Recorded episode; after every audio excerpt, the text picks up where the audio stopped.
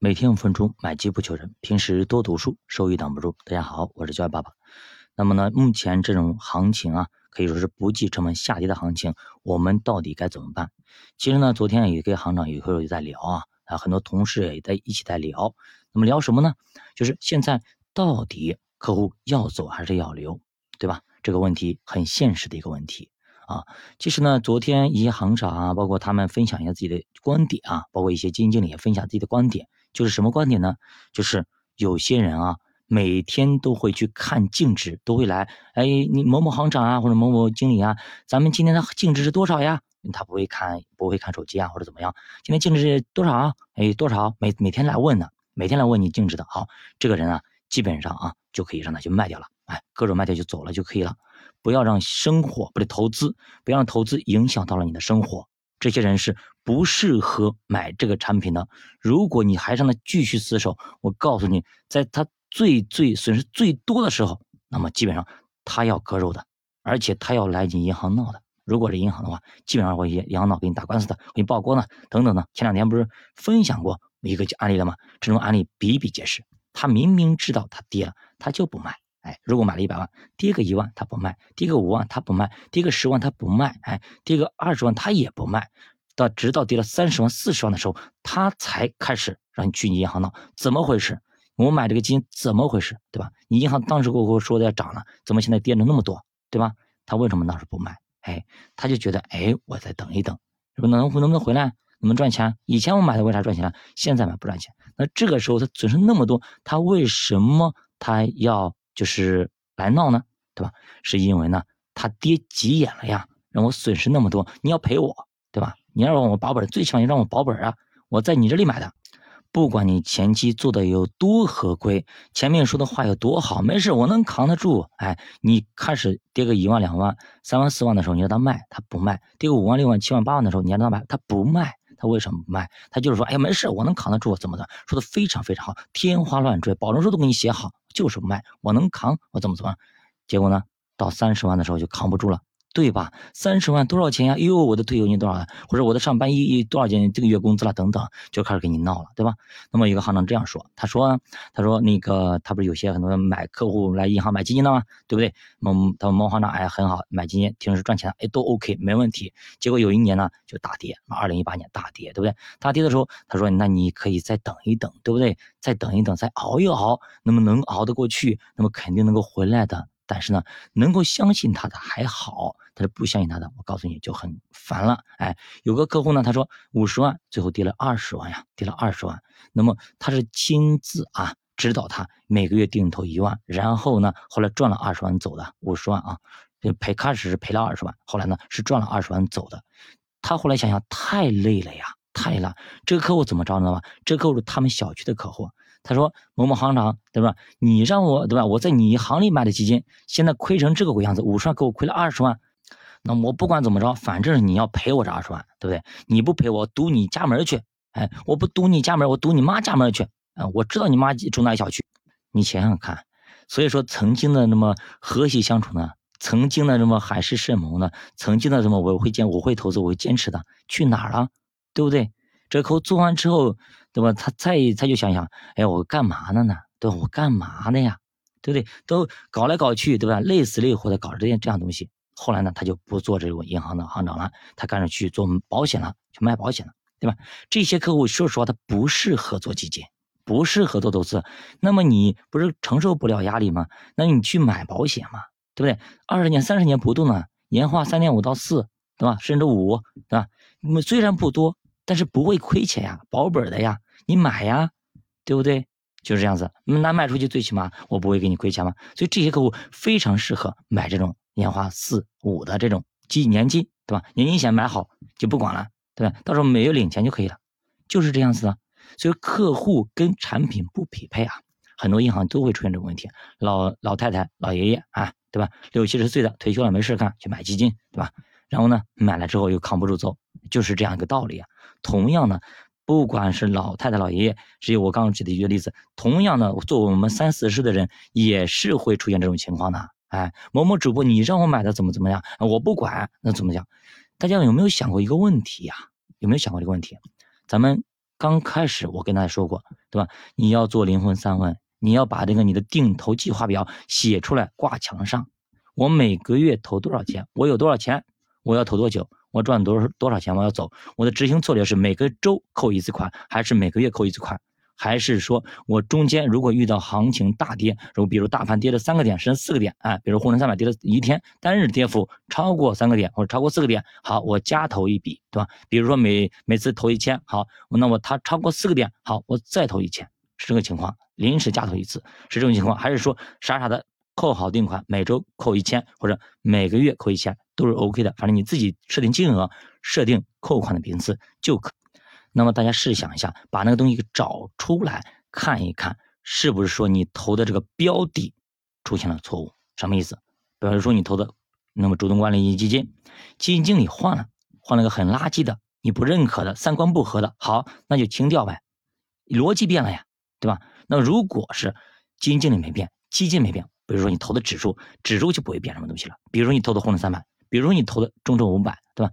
逻辑变了吗？指数标的没变。好，你去看你的策略，执行策略。比如说，我要投两年，我是投三年。好，现在投了多久？如果投了半年，你急个屁呀，对吧？才投个半年，你投微笑曲线的，你投刚投一点点，就是要它下跌的呀，就是要做左侧的呀，对吧？这个时候不跌才怪呢。你一投开始投就涨了，那还做个毛线微笑曲线呢，对不对？你有没有想过这个问题？你才投一半时间还不到。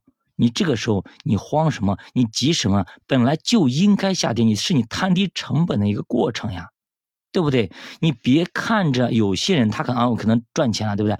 那他赚的钱是因为他在夏天，对吧？他在收西瓜，你不一样啊。你做的策略可能你在播种时期，你这个时候种不出来东西，你如果真的种了东西就坏菜了，对吧？那你做的就是一个拱形曲线了呀，是吧？就是这样一个道理啊，那为什么很多人会慌呢？那你好好想想，如果你的执行策略，你去看一看，你按照严格按照执行策略走一波又怎么样呢？对不对？你没有完全执行完你的策略，你这个时候说啊怎么怎么着，是没有任何的意义的。大家好好去反思一下，回去想一想，或者找出你的那个投资计划表、计划书看一看。那假如我们假如比个打个比方，我们把钱借给了你的朋友。说两年以后，对吧？借借借了一万块钱，他会给你一万二。那么你刚借给他两天，你就去要，你还我钱，哎，你你就要他要一万二。他说，那我刚借你两个月啊，对吧？两年还没到呢，你这个时候我们就还你一万二，怎么还呀？是不是？我拿着一万块钱，我出去了，我我做生意我亏了，你管我亏不亏呢？我两年以后我给你一万二就好了呀，对吧？你你操什么心呢？是不是？就是这个道理，对不对？那么说，哎，那那么你隔壁同事借给那么呃王二麻子，王二麻子拿着一万块钱已经赚两万了，你管他干嘛呀？他赚两万跟你有半毛钱关系吗？所以说大家不要去凌乱啊，不要去凌乱，就这样子。你现在要好好的去梳理一下你的投资的一个名单，一个名册单。哎，这个时候你看看你那里面是不是有东西是有问题的？比如说你已经投了很多，定投了很多，比如说那个呃芯片啦。比如说创业板啦等等这些东西，那么为什么你的投资名单里面还会有这些名单呢？是不是？因为主播反复的已经强调了，成长板块是有一个切换的一个过程，从去年都开始就强调这个问题了。那么为什么还会存在这些东西，对吧？那你就好好去想一想，那为什么那个时候主播在讲的时候你没有发给发过来？为什么现在发过来了一堆医药，对吧？呃，科技，对吧？这科创板、双创板等等这些东西，一堆的东西，还有新能源，为什么会这样子？那当然，我不是批评大家怎么样的啊，你拿东西拿过来，咱们把问题找到了，解决了就可以了。不要因为说某些人投资怎么样，哎，我这边没有，别人笑了你两句就怎么样？它不是一套打法，对吧？比如说你买股票的朋友，他赚了一个，对吧？你这边可能基金在赔，不是你在赔，是整个市场全部都在赔，不管是明星基金经理还是怎么样子，机构啦、各散户全部都在赔，不是你自己怎么样，这个时候不是说你的自己的能力怎么样。比如说你投的中概互联，那整体互联网中概互联都在跌呀，是这个情况呀。但我们投的基本面没有变，是这个道理。那么他用股票给你 PK 你的基金，哎，那你到时候你基金赚钱的时候，你 PK 他的股票嘛？他的股票他告诉你的是他赚钱的股票，他不赚钱的他会告诉你吗？对吧？他不赚钱的他会告诉你吗？做股票他赚了多少钱，对吧？他只会告诉你的好的一面，坏的一面他不会告诉你的。而且市场现在目前市场大批量都在下跌的情况下，除非是买了期货，买了买了这种商品，它才可能上涨，是这个道理，对吧？就是这样子的一个情况。所以说呢，我们不要去怎么样呢？不要去乱了阵脚，永远不要去乱了阵脚。那么到底该如何进行加仓？该怎么样子？那么我有说过，那么你可以按照市场，比如说沪深三百、创业板跌去三个点、四个点都可以。我一般是三个点差不多，我就会加一笔啊，看你的情况。而且昨天我在睡觉的时候，我想了一下，那么我跟大家说，我开了六挺机关枪，曾经啊，在中关互联有某一个前面一个底部的时候，我开了六挺机关枪进行突突啊。那么当然我心里有数啊，我能突突多久？现在我想想，哇，真的是。太耗钱了呀，兄弟们，太耗钱了。那我给大家算算这个算这个账啊，听到真的非常费钱啊。首先，一挺机关枪一天五百啊，对吧？六挺就是三千，那么我们一个月算二十个交易日，那么就是六万块钱呀，对吧？一个月干下去六万块钱，所以说我现在想想，哎呦，真的是当时做的太激进了啊，这要反思一下啊。自己的总共的本金有十几万，你这个时候一个月就干下去六万块钱，对吧？也就两个月干下去了。那两个月如果不是底部呢？所以说机关枪那时候我突突了大概两个多礼拜，哎，后来它不是抬头了吗？中钢互联不是抬头了吗？好，我就停了。所以说基本上干进去大概四万多的一个成本啊。那么外面还有一部分，那还有一部分我为什么迟迟就迟迟的没有往里再突突呢？我有六六六架机关枪进行日顶投呢，就是因为啊，那个可能家里需要一些钱进行开销，那这个时候就不能太激进了。那需遇到一些非常好的一个时点，才能够进行六挺机关枪进行突突。当时其实没有六挺啊，六挺以外还加头了，沪深三百价值也干进去了。当时就说这个钱真的是，真的是到钱到用时方知少啊，真的是这样子。所以现在这个市场上，就看谁手里筹码多，谁的自由现金流多，才谁才是王道，谁才是王者。到时候市场反转的时候，谁才能赚到更多的钱？所以我们一直在说啊，长期投资。不缺机会，缺钱，就这样的，而且定投非常耗钱。我得给大家举了这个例子吧。很多小伙伴手里定投的基金应该不止两只、三只吧？一般情况下应该到四到五只，是不是这个道理？有些人还在做组合，对不对？而且定投组合，那这样的话，你想想看，你手里的那些钱真的够吗？对吧？一个月五万块钱算好了，对吧？一年就是六十万，两年我们做一一颗定投，两年要多少钱？对吗？两年就要一百二十万呀，所以说呢，我说过定投真的很耗钱，所以我为什么临时清荒散道我要去就是保险公司做银保呢？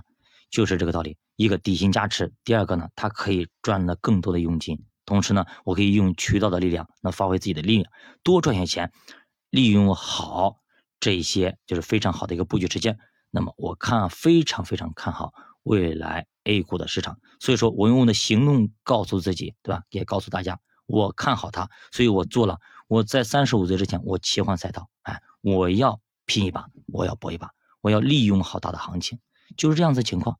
所以说我做了，我想了，我做了，哎，我无怨无悔。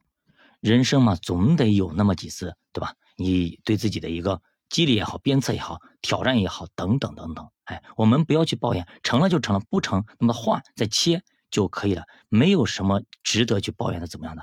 如那我刚刚出来的时候，我去盈科，对吧？我觉得这个这个资产部门打造的很好，但是它只是一个幻想，它只是一个模型，它还没有实现。那我们不可能那么把我的呃青春，把我的不是我青春嘛，把我的时光浪费在这个地方。我们肯定及时止损去走就可以了。那第一步错了，错了就错了，再来一步，再换嘛，再切换嘛，总总会给你弄成的。